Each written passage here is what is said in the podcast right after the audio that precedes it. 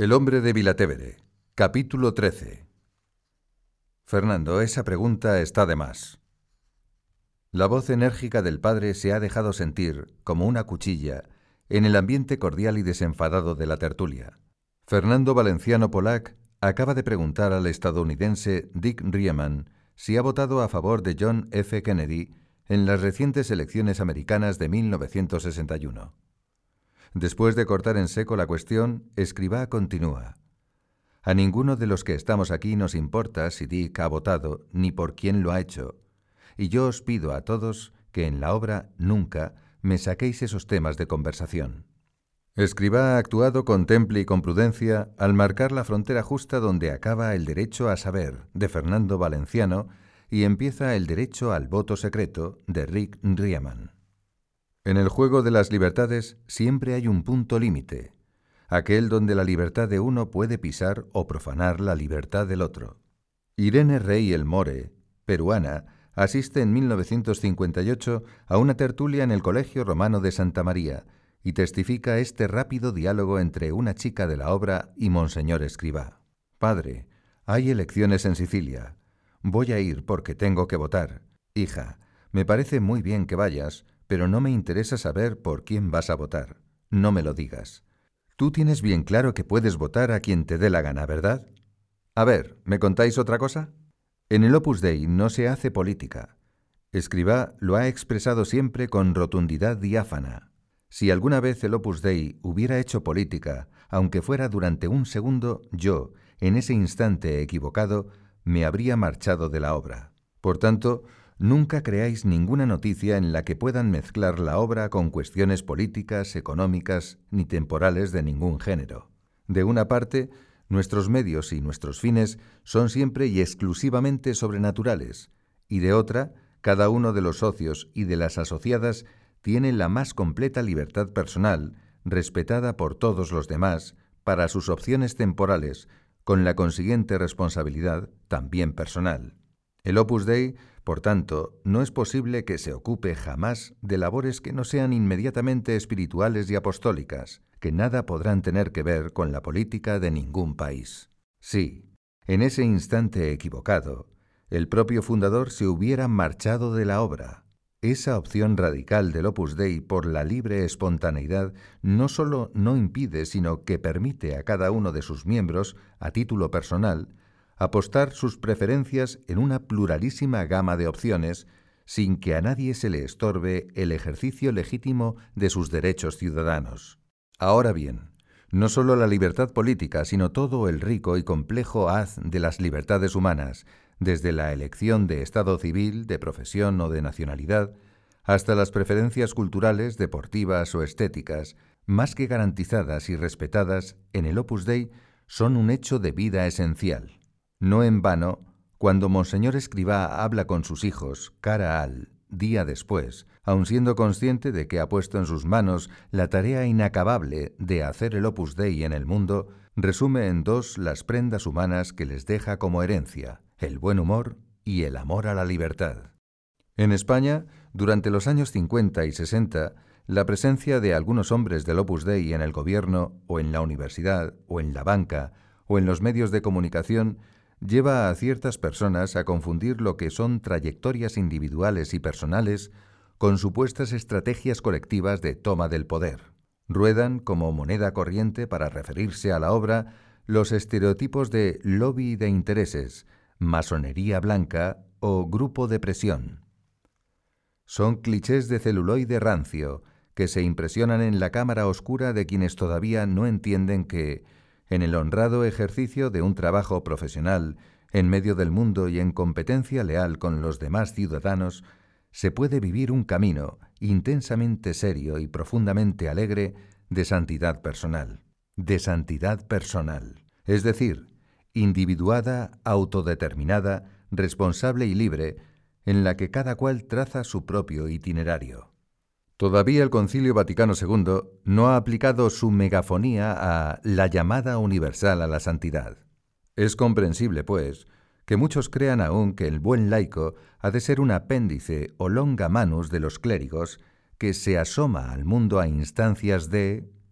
y no que está en el mundo por su propia iniciativa, actuando con libertad y apechando con su responsabilidad.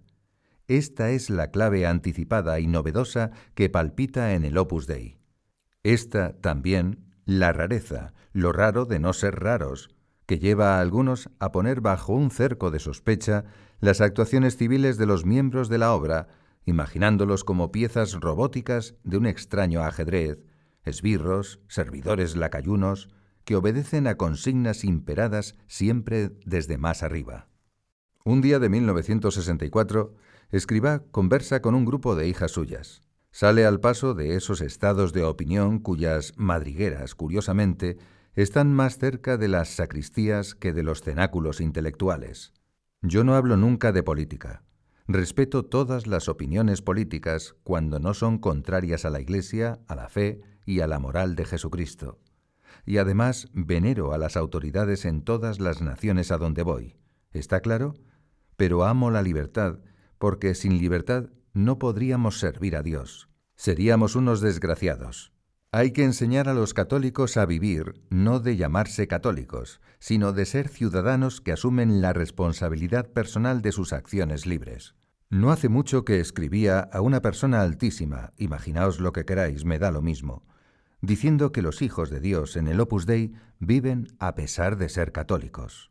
Escriba puede estar refiriéndose, aún sin mencionarlo, a una amplia carta que, con todo respeto pero con toda valentía, escribió desde París el 15 de agosto de ese mismo año al cardenal Angelo Dell'Acqua de la Secretaría de Estado Vaticano, con la convicción de que, por la hondura de su contenido, antes o después, llegaría a la mesa de Pablo VI. Ahora continúa hablando. No es cierto que vayamos en manada, es mentira. No somos un grupo de presión, no es verdad. Se han equivocado los que lo han dicho. Tengo muchos hijos de todos los temperamentos, de todas las razas, de todas las lenguas, en todo el mundo.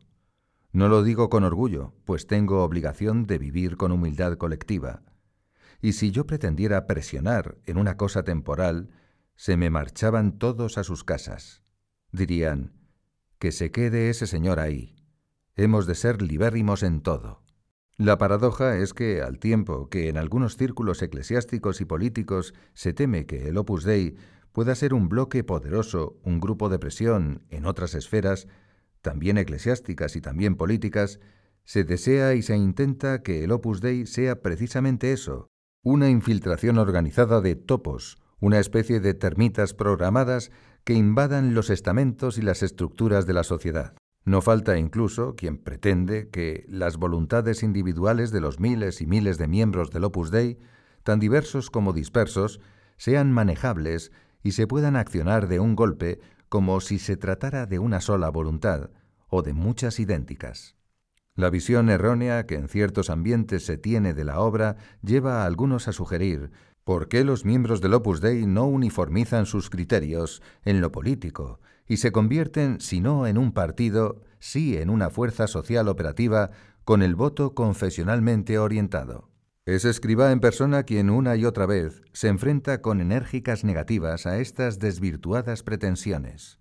En la obra no damos nunca un criterio cuando llega el momento de ejercitar los derechos o los deberes de los ciudadanos. Cada uno hace lo que cree en conciencia a nadie se le dice que sea de esta opción o de la otra. Si hay algo que decir relacionado con la vida pública de un país, lo tiene que decir la jerarquía eclesiástica episcopal. Nosotros no.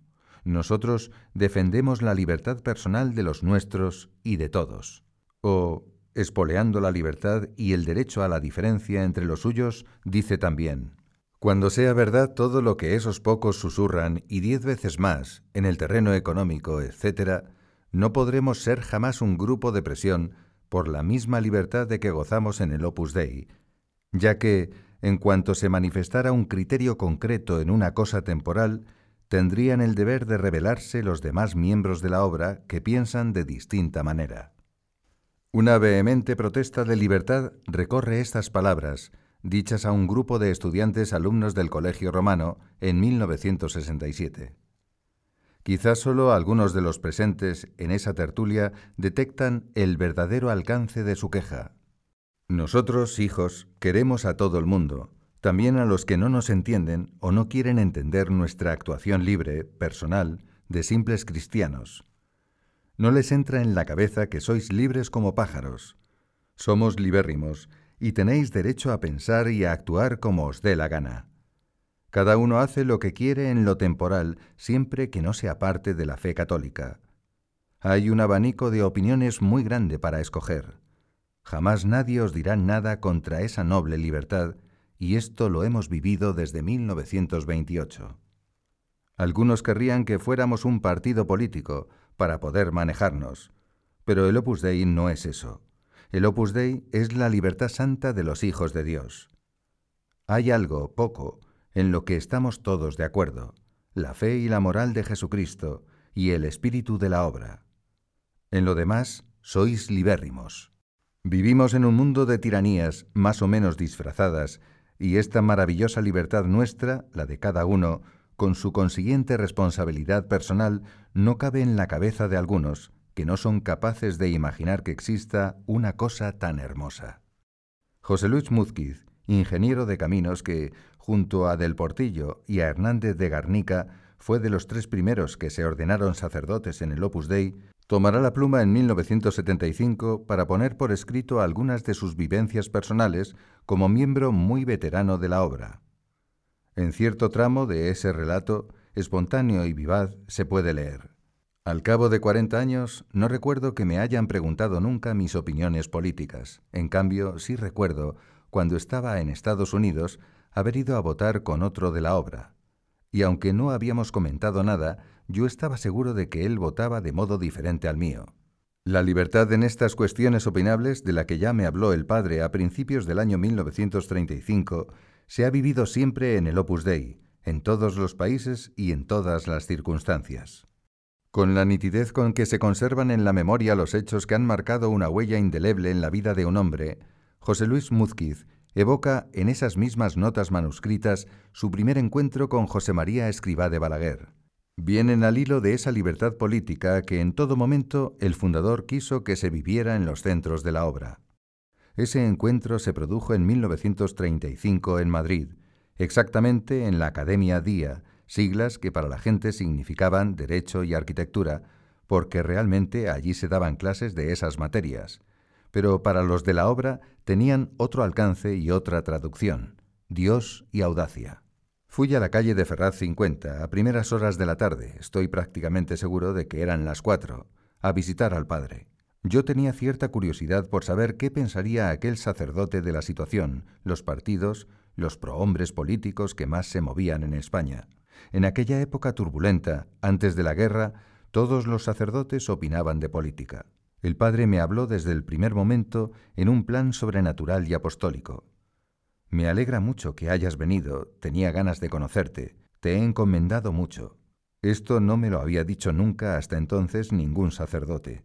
Después el padre me dijo, No hay más amor que el amor. Los otros amores son amores pequeños. He dicho que iba con cierta curiosidad en materia política. En efecto, pregunté al padre qué opinaba de uno de aquellos personajes públicos, me parece que fue de Gil Robles, por quien entonces yo sentía cierta simpatía. El padre me contestó inmediatamente, Mira, aquí nunca te preguntarán de política. Vienen jóvenes de todas las tendencias, carlistas, de acción popular, monárquicos de renovación española, etc. Ayer mismo estuvieron el presidente y el secretario de la Asociación de Estudiantes Nacionalistas Vascos. A continuación el padre añadió, En cambio te harán otras preguntas molestas. Te preguntarán si haces oración, si aprovechas el tiempo, si tienes contentos a tus padres, si estudias, pues para un estudiante estudiar es una obligación grave. Me quedó bien claro el criterio de la libertad en cuestiones políticas. Una mañana de febrero de 1957, Escribá está un rato con los del Colegio Romano. Uno de los muchachos más jóvenes, pensando que va a dar al padre un notición, le cuenta que en la prensa italiana de ese día se dice que un político español ha sido nombrado ministro del gobierno de Franco. Se refiere a Alberto Ullastres. Con tono amable, pero con clara firmeza, Escribá le responde que eso a él personalmente no le importa mucho que lo que sí le interesa es que ese hijo suyo cumpla bien las normas del plan de vida espiritual y haga con honradez su trabajo, sea el que sea. Luego añade con humor. Me importaría más si me dijeran que a ese hijo mío le había salido un grano aquí, en la espalda, o todavía más abajo. Pocos días después, un cardenal amigo suyo le telefonea desde el Vaticano. Quiere darle la enhorabuena y felicitarle por ese nombramiento. La respuesta de Escribá es muy similar. ¿Y me felicita usted a mí? A mí no me va ni me viene. Este asunto afecta a la vida profesional y política de Alberto Ullastres. Yo, como padre, me alegro de los éxitos profesionales de todos mis hijos, pero nada más. Lo que a mí me interesa es que Alberto sea muy santo y esté muy bien de salud. Por lo demás, igual me da que sea ministro o barrendero, con tal que se haga santo en su trabajo. Estas y las otras pueden ser palabras para la galería, pero no lo son. El propio Alberto Ullastres escribe una nota de su puño y letra tras un encuentro con Escribá a raíz de su designación ministerial. Es reveladora su escueta textualidad. Cuando fui nombrado ministro de Comercio, febrero de 1957, le pedí al padre un consejo. ¿Qué norma de actuación debería seguir para vivir mejor mi vocación en esta nueva experiencia de mi vida? El padre me contestó, solo esto, que me cumplas las normas y que ames la libertad. Entendí que no quería decir nada más y así lo hace siempre que algún hijo suyo, promovido a algún cargo de relevancia pública, le solicita un consejo para esta nueva situación. En esos mismos años, Laureano López Rodó, miembro del Opus Dei, empieza a descollar en la política del régimen franquista. Llegará a ser ministro del Plan de Desarrollo y ministro de Asuntos Exteriores. El 20 de noviembre de 1957 tiene un encuentro en Lourdes con Monseñor Escribá, en su agenda de bolsillo anota ese mismo día. El padre me dijo una serie de cosas. Tienes absoluta libertad política, que no es broma. Que sirvas con lealtad a la patria. Que procures unir, acercar, operar siempre con el signo más, traza una cruz, que es el signo de la caridad. Que obres con serenidad. Que cuando dejes el cargo tengas alegría. Que te importe un pito, mejor dicho, medio pito. Si el trabajo te impide cumplir las normas de piedad, piensa que ese trabajo ya no es opus dei, es opus diaboli. Que tengas siempre afán de santidad. Cada uno de estos consejos me venía al pelo. Cuatro años más tarde, el 27 de noviembre de 1961, López Rodó vuelve a estar a solas con Escriba. Le visita en Roma. El padre le insiste en los mismos temas, la caridad y la libertad. Le hace ver que servir a la patria por amor a Dios es más excelente que servir a un hombre. Ninguna persona merece esa servidumbre, solo Dios. Después le subraya, en la obra somos libérrimos. Los directores nunca te darán una consigna o una sugerencia. Nosotros, como los demás católicos, seguiremos las indicaciones que pueda dar la Iglesia a través de la jerarquía. Admitimos todas las opiniones que la Iglesia admite y todos los partidos, menos los totalitarios aun sabiendo que habla con el ministro de un país donde rige una dictadura militar, o quizá por ello mismo, Escribá se explaya en el capítulo de la libertad, pero lo hace situándose por encima de las cuestiones políticas, como un verdadero sacerdote. Yo cada vez tengo más amor a la libertad. Hay que saber respetar la libertad de los demás y ser comprensivos, aceptar que otros tienen sus motivos para pensar de modo distinto, y admitir que nosotros podemos estar equivocados. No seamos nunca fanáticos. No hay cosa de este mundo por la que valga la pena ser fanático.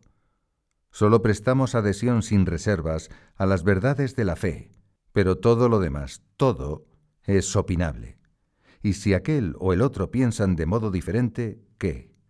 Ni me ofende ni me ofendo. En otra ocasión es Gregorio López Bravo quien le visita en Vilatevere, aprovechando quizá algún viaje oficial a Roma, también en su época de ministro de Franco. Cuantas veces intenté tratar con Monseñor Escribá algunas dudas que me suscitaba el ejercicio de mi cargo, siempre reaccionó recordándome que su misión no era política, sino sacerdotal, y que sólo podía recordarme con fidelidad la doctrina católica. Me reiteraba que los cristianos no éramos ciudadanos de segunda clase, desentendidos o ausentes de los problemas de nuestro tiempo. Teníamos que estar allí donde nace la historia.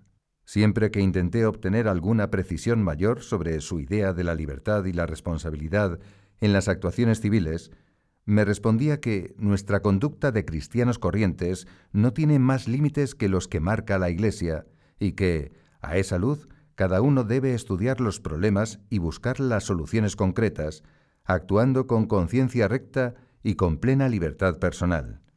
En todas las ocasiones que hablamos, me insistió en que evitase creerme en posesión de la verdad, en temas tan opinables como los relacionados con la actividad política. Huye de toda intolerancia y de todo fanatismo.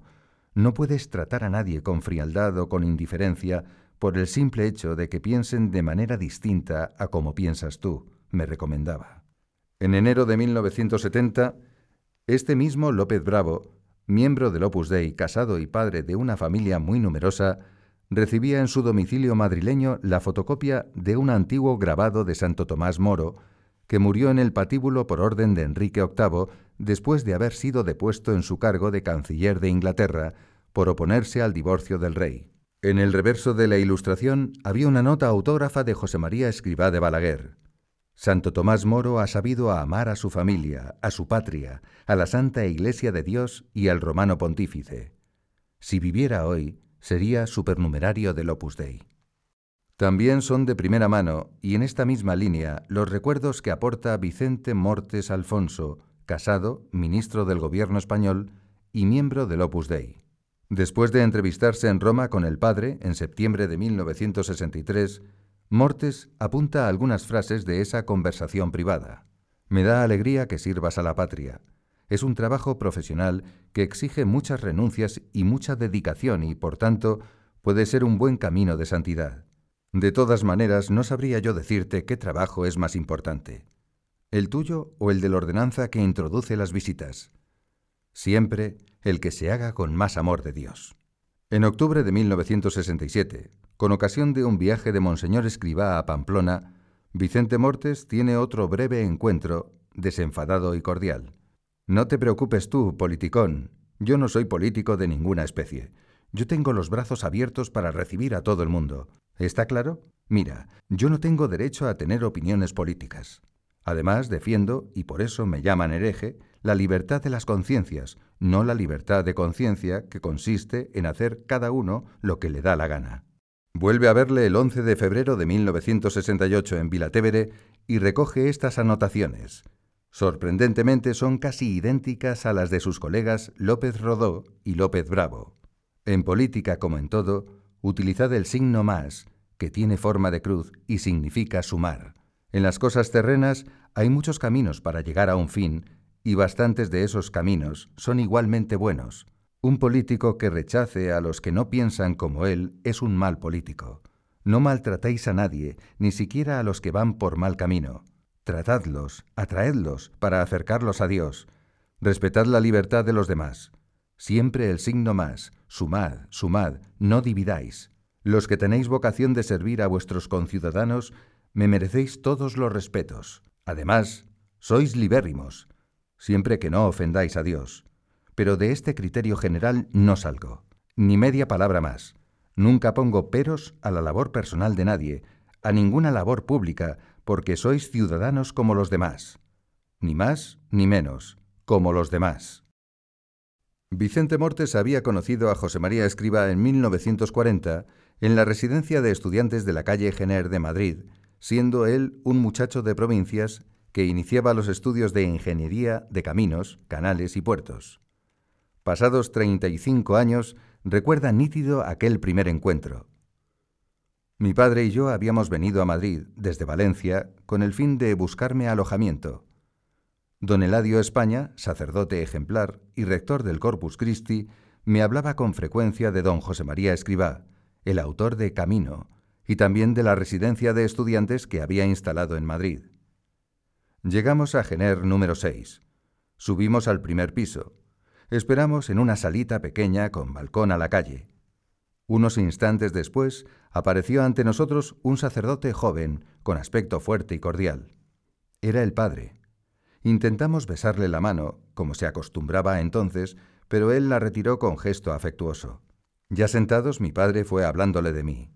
Insistía en que yo era hijo único y que por primera vez iba a vivir separado de la familia.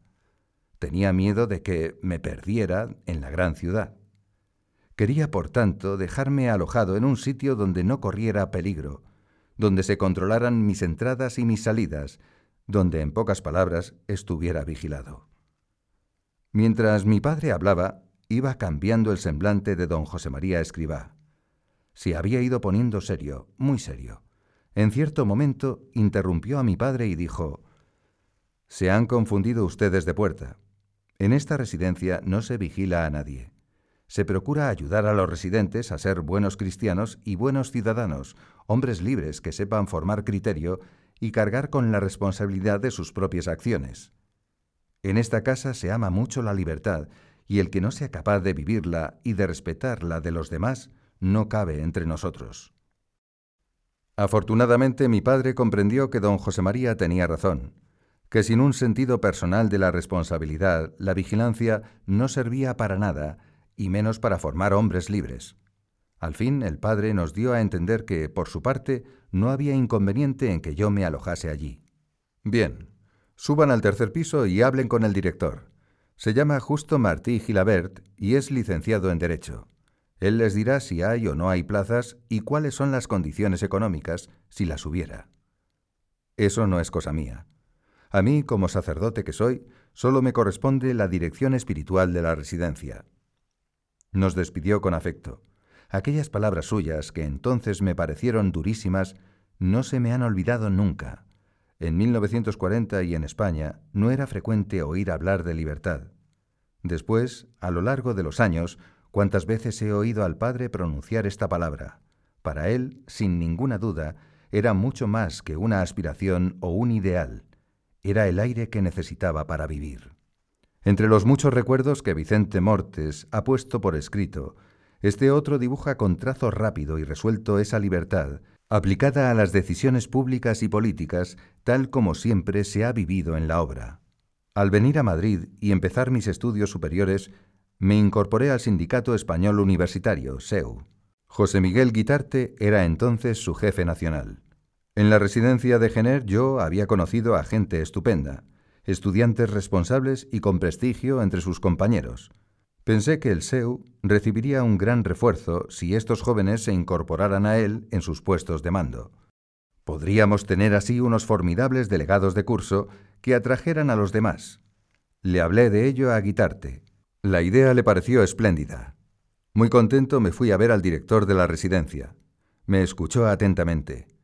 Cuando terminé, con muy buenas palabras puso en evidencia mi error. Mira, Vicente, yo aquí no puedo hablar a ningún residente de cuestiones políticas. Cada uno es libérrimo de pensar y actuar como quiera en todo lo opinable, que es casi todo, porque los dogmas de fe son muy pocos, y esos los proclama la Iglesia. Pero a mí ni me incumbe, ni me interesa, ni es mi papel animar o desanimar a nadie sobre tal o cual iniciativa política. Sería entrometerme en la libertad de los demás. Estaba bien claro, otra vez me había equivocado de puerta. Ese respeto íntegro y profundo a las actuaciones y opiniones personales es en el Opus Dei el fruto maduro de una arraigada pasión por la libertad responsable. Monseñor Escriba ama la libertad como don inalienable de los hijos de Dios, porque sólo desde ella se origina la determinación humana y el mérito sobrenatural de las acciones. Ahora bien, para Escriba la libertad no es un subterfugio de retórica artillera que haga más atractivo el discurso exigente de la entrega. No es un tema sobre el que se habla, sino un clima en el que se vive, un modo de actuar que o se embrida con la responsabilidad o campa por las praderas de la anarquía. Y así, en tándem bien abrochado, libertad responsable, la ejerce él y la contagia a sus hijos. El 25 de marzo de 1958, cuando algunos eclesiásticos no acaban de comprender esa libertad de los miembros de la obra en sus trabajos profesionales y en sus ocupaciones civiles, Escribá de Balaguer escribe sobre este asunto a Aurelio María Escarré, abad de Montserrat. Me ha divertido de veras el último párrafo de su carta, porque yo también critico a mis hijos en público, cuando en sus libérrimas actuaciones personales públicas pienso que lo merecen aunque en otras muchas actividades de ese mismo ambiente merezcan alabanzas que tampoco debemos escasear. Sigue diciéndole que en el Opus Dei esa libertad personal es bien conocida y vivida por todos, y trae como consecuencia una responsabilidad también personal y exclusiva, lo mismo en los éxitos que en los fracasos. Así, lógicamente, la obra, por una parte, nunca se puede hacer solidaria de las actividades profesionales, sociales, etc., de sus miembros, y por otra, jamás puede acortar esa libertad personal de sus hijos mientras sientan y actúen dentro del ámbito consentido por la fe y la moral de la Iglesia. Sé de sobra que vuestra reverencia no dejará de aclarar estas ideas cuando lo juzgue conveniente, y sé también que lo agradecerán y lo entenderán porque lo entienden en todo el mundo todas las personas honestas que son capaces de respetar la libertad de los demás. Y dicho esto con diafanidad meridiana, sin agregar más, se despide. Que vuestra reverencia y esa venerable comunidad no se olviden de rezar por nuestro Opus Dei y por este pecador, que le abraza cariñosamente y queda suyo siempre afectuosísimo indómino. José María Escribá de Balaguer. Esa libertad en todo lo opinable la transpone también al terreno de la filosofía y de la teología. Un día de marzo de 1964, Escribá dice a un grupo de mujeres de la obra en Roma, Nosotros, en materia de fe, seguimos la doctrina definida por la Iglesia. En las demás cuestiones, que Dios ha dejado al libre arbitrio de los hombres, cada uno opina como quiere, aunque sean cuestiones teológicas. Por eso prohíbo terminantemente que en la obra haya escuelas o corrientes doctrinales comunes para los miembros del Opus Dei en lo que sea opinable, porque también en estas materias filosóficas o teológicas, etc., somos libres. Suena fuerte esta prohibición, pero no es sino el más audaz paradigma de la libertad, el prohibido prohibir, el no os encadenéis a ligaduras con las que ni el mismo Dios nos ata. Y en esa misma conversación abunda su doctrina cristianamente libertaria. Mienten los que dicen que somos integristas. Mienten los que dicen que somos progresistas. Somos libres, cual libertate Christus nos liberavit. Amor a la libertad, pues, dentro de los términos de nuestra vocación. Sin embargo, como el mundo está ahogado por tiranías, quizá habrá gente que no nos entienda. Por eso, porque son tiranos, y no son capaces de comprender a las almas que caminan in libertate en glorie filiorum Dei, con la libertad de los hijos de Dios.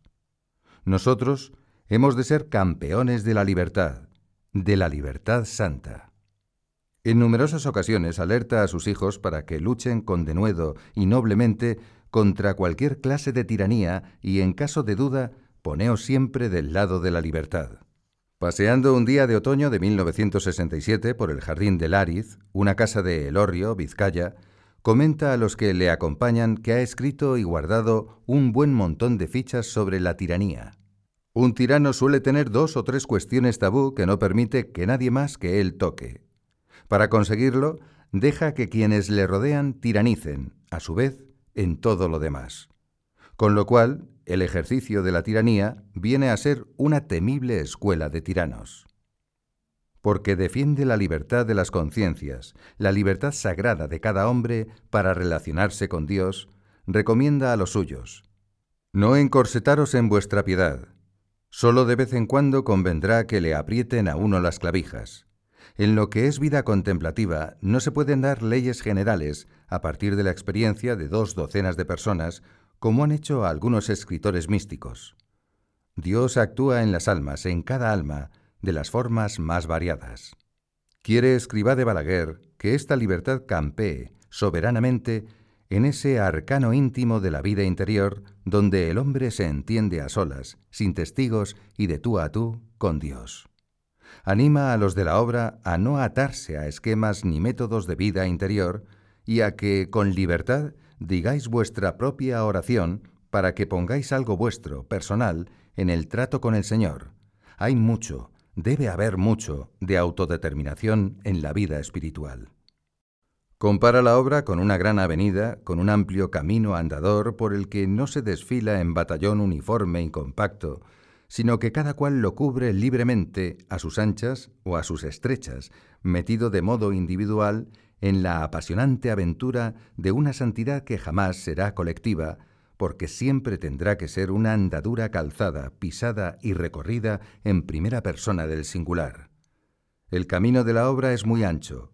Se puede ir por la derecha o por la izquierda, a caballo, en bicicleta, de rodillas, a cuatro patas como cuando erais niños, y también por la cuneta, siempre que no se salga del camino.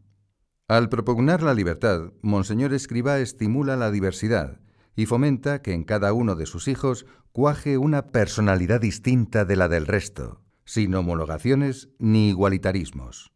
Defiende con tanto ardor la unidad como previene de la uniformidad. Está bien persuadido de que entre los seres humanos no puede haber clonados, porque Dios no se repite nunca. Dios es siempre original. Y cada hombre y cada mujer agotan en sí mismos todas sus posibilidades de diferenciación y de unicidad. Por ello, dice con grande fuerza expresiva, a cada uno Dios le da, dentro de la vocación general al Opus Dei, que es santificar en medio de la calle el trabajo profesional, su modo especial de llegar. No estamos recortados por el mismo patrón como con una plantilla. El espíritu nuestro es tan amplio que no se pierde lo común por la legítima diversidad personal, por el sano pluralismo. En el Opus Dei no ponemos a las almas en un molde y luego apretamos. No queremos encorsetar a nadie. Hay un común denominador, querer llegar y basta. Atento y avizor siempre de cualquier riesgo de uniformización y de gregarización, afirma una vez y otra y otra el derecho a la diferencia dentro de la sociedad de masas y en el seno mismo de la obra. En el Opus Dei, cuanto más diferentes seamos unos de otros, mejor, siempre que el pequeño denominador común sea inquebrantable. Respetamos a todos y defendemos su libertad. Así tenemos también derecho a defender la legítima libertad nuestra. No soy fanático ni del Opus Dei y os pido por amor de Dios que no seáis fanáticos de nada. Tened un corazón muy grande.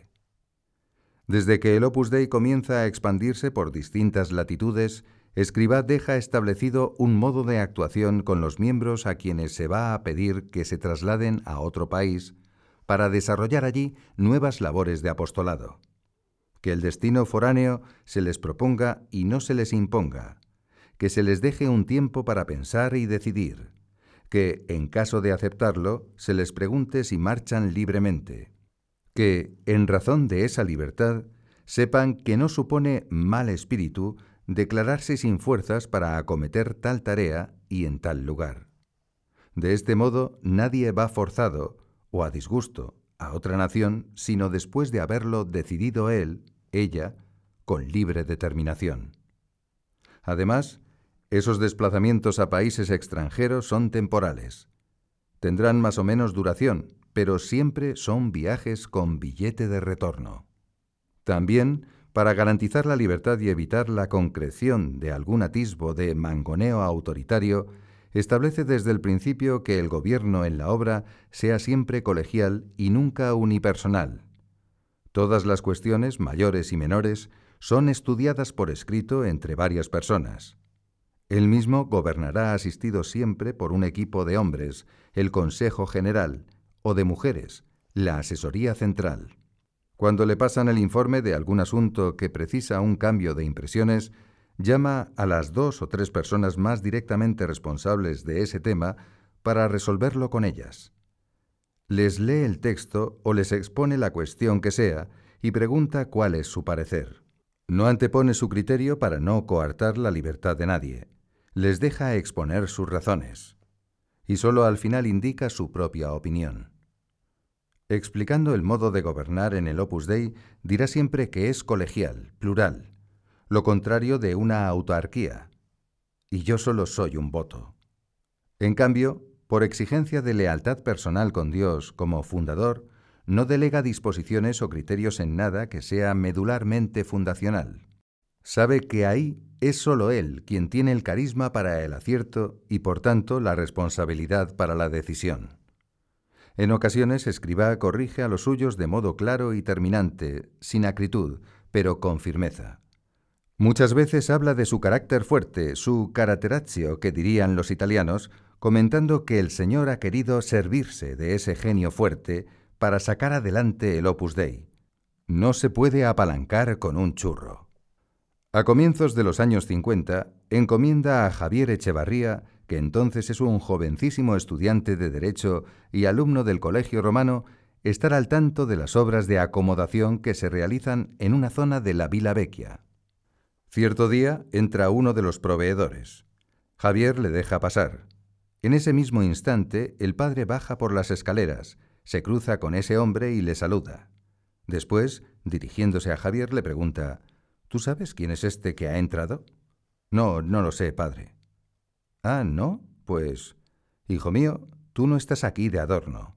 Tú estás aquí para seguir cómo van las obras, cómo trabajan, qué pueden necesitar, quiénes vienen y a qué vienen. Y lo lógico es que si entra alguien al que no conoces, le preguntes, ¿usted quién es? Porque esta es tu casa, tu casa. Y si no te preocupas de cuidarla y no te interesas por quién viene a trabajar, es que tienes poco sentido de la responsabilidad. Javier ha palidecido, turbado por la reprimenda. Es un madrileño de Chamberí, el menor de ocho hermanos, de una familia de la burguesía media. Hace cosa de tres años murió su padre, pero él tuvo la arrancada de querer venirse a Roma sin que nadie se lo propusiera para vivir cerca del fundador. Inmediatamente Escribá extiende sus brazos hacia él y cogiéndole por los hombros, le zarandea con cariño mientras le dice en tono entrañable, paternal, ¿No te das cuenta, Javi, hijo mío, que no soy yo, ni es fulano o mengano? Es el Señor quien te ha confiado esta tarea en este momento, y, por tanto, debes poner en ella todo tu cuidado, todo tu sentido de la responsabilidad. Libertad y responsabilidad. El mismo Javier Echevarría evoca este otro suceso. En una ocasión, durante aquellos tiempos de obras en Vilatevere, había que trasladar el material de trabajo del padre a una zona distinta para dejar el espacio libre a los obreros. A los que nos encontrábamos en el colegio romano, que seríamos docena y media de personas, nos pidió que colaborásemos para hacer la operación con más rapidez. Antes de comenzar, el padre nos dijo, Tengo la más absoluta confianza en todos los que estáis aquí. Así pues, yo no voy a preocuparme de cómo actuáis. Estoy seguro de que vais a respetar todo este material. Sé que ni vais a tocar nada, ni vais a coger nada, ni vais a curiosear nada. El padre se fía plenamente de sus hijos. Organizamos una cadena pasándonos los bultos unos a otros de mano en mano. De pronto vi que en uno de los cestos que transportábamos había una caja abierta. Contenía tarjetas de visita del padre. Pensé que no iba a pasar nada porque yo me quedase con una de esas tarjetas en las que, aparte del nombre y la dirección impresos, no había nada escrito a mano. Así que tomé una y me la guardé. Me hacía ilusión. Incluso a los pocos días lo comenté con alguien sin darle más importancia. Cuando el padre lo supo, quiso hablarme a solas. Con sencillez, con claridad y con fuerza me dijo, Hijo mío, si te comportas así, nunca podré tener confianza en ti. Me quedé demudado al oír esas palabras. Por un instante pensé que el padre estaba magnificando el valor de una simple tarjeta de visita, pero cuando el padre siguió hablándome, entendí el alcance de la reprensión. Antes de hacer ese traslado, yo os había indicado de modo claro y expreso que no tocarais nada, pero por lo visto para ti eso no tiene ninguna importancia. En este plan, Javier, no podré ni confiar ni apoyarme en ti. Tienes que cambiar mucho. El relato de Javier Echevarría enlaza este suceso con otro ocurrido poco tiempo después. Un día de 1952 o 1953, yo tenía 20 años, el padre me preguntó si quería ser su secretario. Al momento le contesté que sí. Entre sus primeras indicaciones recuerdo que me dijo, Puedes mirar con toda tranquilidad y con toda libertad lo que hay en los armarios y en las mesas del despacho donde trabajo y de la habitación que es mi dormitorio. abre todos los cajones, porque yo no voy a tener ningún secreto para ti. No pude evitar que viniese a mi memoria el episodio de la tarjeta de visita. De aquella corrección del padre me había quedado muy grabada la idea de que, si no cumplía a conciencia una indicación que se me hacía, no se podría confiar en mí. Después pude comprobar que el padre en ningún momento me había retirado su confianza. Y ahora, al pedirme que fuese su secretario, tenía la demostración más palpable. El padre confiaba y se apoyaba en todos sus hijos, sin medida, sin restricción, sin quitar la libertad, como un buen padre, pero exigiéndonos responsabilidad como un buen gobernante. A partir de ese momento y hasta el día de su muerte, Escribá tendrá junto a él a Javier Echevarría. Él es desde entonces su secretario.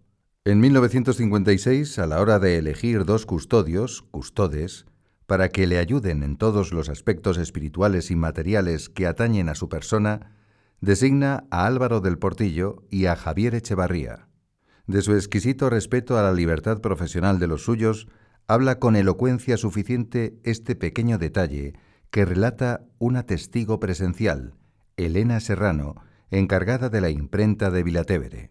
Durante el Concilio Vaticano II, en el que don Álvaro del Portillo era secretario de la comisión que redactó el decreto Presbyterorum Ordinis, algunas veces nos pidió que le imprimiésemos determinados trabajos conciliares.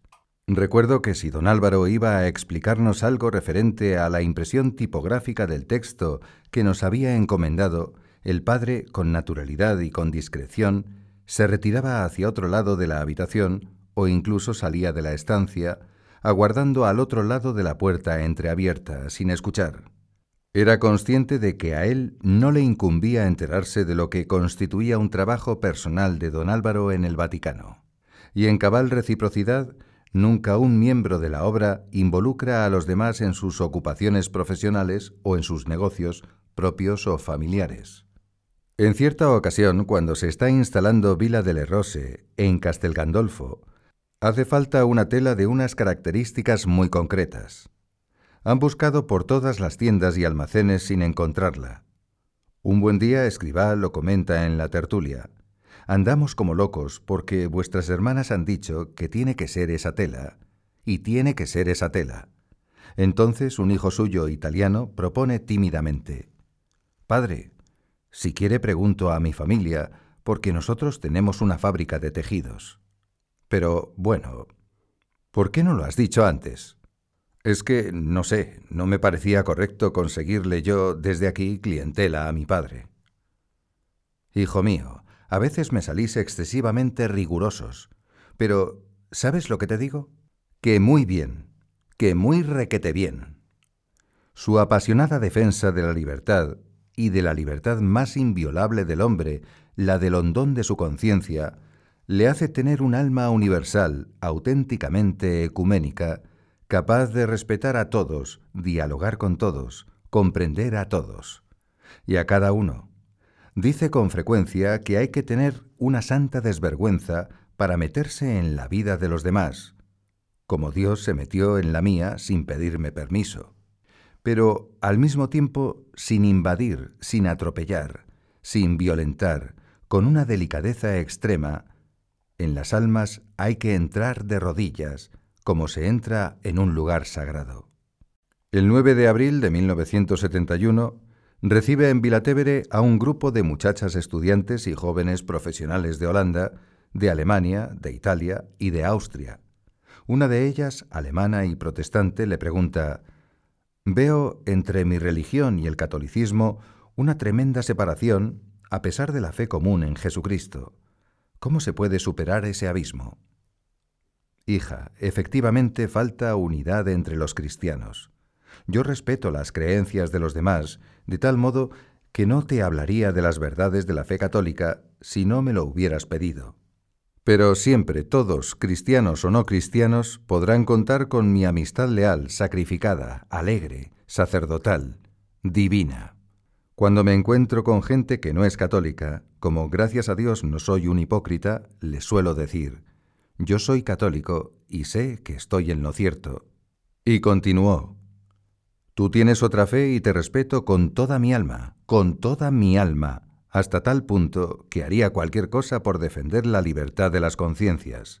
Pero la mía, mi conciencia, no me permite decirte que estás en la verdad. Una libertad anchurosa para acoger a quien tiene unas ideas o unas creencias distintas, y una libertad valiente que ni por gentileza, ni por amistad, ni por buena educación cede o transige en cuestiones de fe. Esa libertad es la que, paradójicamente, le hace indesmontable, reaccionando en defensa de la verdad con la que él llama santa intransigencia. Casi con idénticas palabras que a esa estudiante alemana responde tres años más tarde en Lima a Keiko de Watanabe, una joven japonesa, madre de familia, budista, que desea conocer el catolicismo. Con mi ecumenismo particular, porque no puedo hacer otro sin transigir con mi fe, te digo que yo estoy en la verdad. Por tanto, tú no puedes estar en la verdad. Sin embargo, óyeme, yo respeto tu fe y tus creencias, y con la ayuda de Dios daría mi vida por defender la libertad de tu conciencia. Quienes, profesando otra religión, le oyen hablar de la fe católica con tal seguridad, no perciben en sus palabras ni un atisbo de altanería ni una sombra de antagonismo. Antes bien, ven en escriba a un sacerdote con los brazos abiertos de par en par que, fiel a la verdad revelada, pero sin blandir el dogma, le sale al encuentro, propicia la cercanía y teje un diálogo cordial sobre aquello que pueden tener en común. Busca, signo más, lo que suma y une, y no lo que resta y separa. Así lo experimentan dos jóvenes profesionales suizos, hermanos, de religión calvinista, que le visitan en Vilatevere el domingo de resurrección de 1970. Escribá les dice, como suele en estas situaciones, que él está en la verdad y ellos no, pero que daría su vida por defender la libertad de sus conciencias. Es decir, porque en toda circunstancia nada ni nadie les estorbe en su derecho y deber de vivir como hijos de Dios. La simpatía natural, la apertura inteligente y el encuadre sobrenatural con que Escribá centra el foco de la conversación hace que estos dos hombres, al terminar la visita, comenten Hoy hemos vivido esa alegría de la resurrección. Hoy ha sido el mejor día de Pascua de nuestra vida. Los Cremades son una familia numerosa de Zaragoza. Los padres, Juan Antonio y Pilar, y diez hijos, varios de los cuales pertenecen al Opus Dei. En 1964 acuden todos a Roma para ser recibidos por Pablo VI y por Escriba y festejar allí las bodas de plata del matrimonio. El padre les celebra la Santa Misa en el oratorio de la Sagrada Familia en Vilatevere. Después les invita a desayunar y mantiene con ellos un animado rato de tertulia, charlando de mil cosas. En cierto momento, Escribá se refiere a la libertad. Recomienda a Juan Antonio y a Pilar que sean muy amigos de sus hijos, que les formen bien y que les dejen administrar su libertad personal.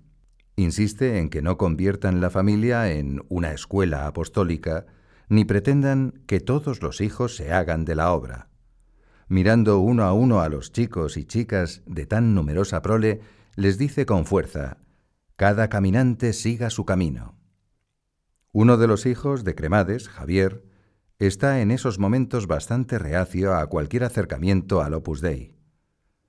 Piensa que, bien desde su familia, bien desde sus amigos de Miraflores, un centro de la obra en Zaragoza, pueden estar tendiéndole el gancho para pescarle, y se defiende esquivando cuanto pueda olerle a intromisión en su libertad.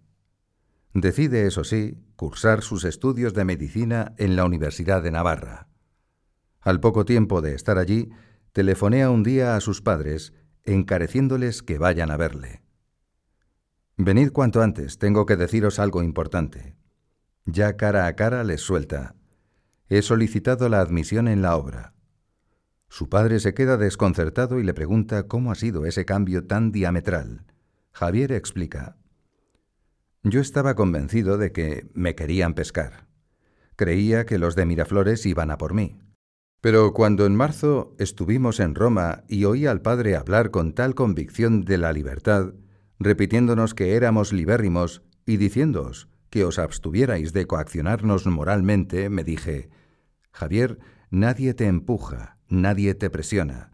Estás solo y solo has de decidir. Haz lo que te dé la gana. Y palpando esa libertad, he decidido escribir al Padre pidiéndole ser del Opus Dei. Santa intransigencia, santa desvergüenza y santa coacción, tres vectores que se entrecruzan en el punto clave de la libertad. Un día escriba habla con varios hijos suyos de esa santa intransigencia para no ceder, porque estoy persuadido de la verdad de mi ideal, de esa santa desvergüenza para despreciar el que dirán, y de esa santa coacción para acercar a las almas a Dios con un apostolado intrépido y sereno. Alguno de los que le escuchan piensa que esa santa coacción debería tener efectos inmediatos, ya que la palabra de Dios es siempre eficaz y no puede volverse de vacío. Escriba, como adivinando esa juvenil impaciencia, apunta al enigmático y magnífico juego humano y divino de la libertad y de la gracia. No todo el mundo ha de ser de la obra. Esto es una vocación, y Dios la da a quien Él quiere. Hijos míos, hemos de amar mucho la libertad. No hay otra santa coacción que la de rezar, darles ejemplo, ser buenos amigos. Me diréis, pero entonces tardaremos mucho, y yo os digo que la gracia es mucho más rápida. De Saulo a Pablo hay un instante, y después tres días para meditar. Que nadie en las horas malas pueda pensar que está en la obra porque le han coaccionado. No, ha de ser con un sí libre, libérrimo, porque me da la gana esa es la razón más sobrenatural. Se estira la tela de la sotana a la altura del pecho mientras agrega con brío. Y si yo llevo puesta esta funda de paraguas es porque me sale de las narices. Yo le dije un día a Dios, te doy mi libertad, y con su gracia he mantenido la promesa. Sigue hablando de esa conjunción apasionante entre la libertad y la gracia, la libertad y la entrega, la libertad y el señorío de someterse, por amor, a voluntaria servidumbre. Y cuando alguna vez el diablo nos haga sentir la impresión, el peso de este yugo que hemos tomado libremente, tenemos que oír las palabras del Señor. Yugun enin meun suave est, etonus meun leve. Porque mi yugo es suave y mi carga ligera, que me gusta traducir por libre así. Mi yugo es la libertad, mi yugo es el amor, mi yugo es la unidad, mi yugo es la vida.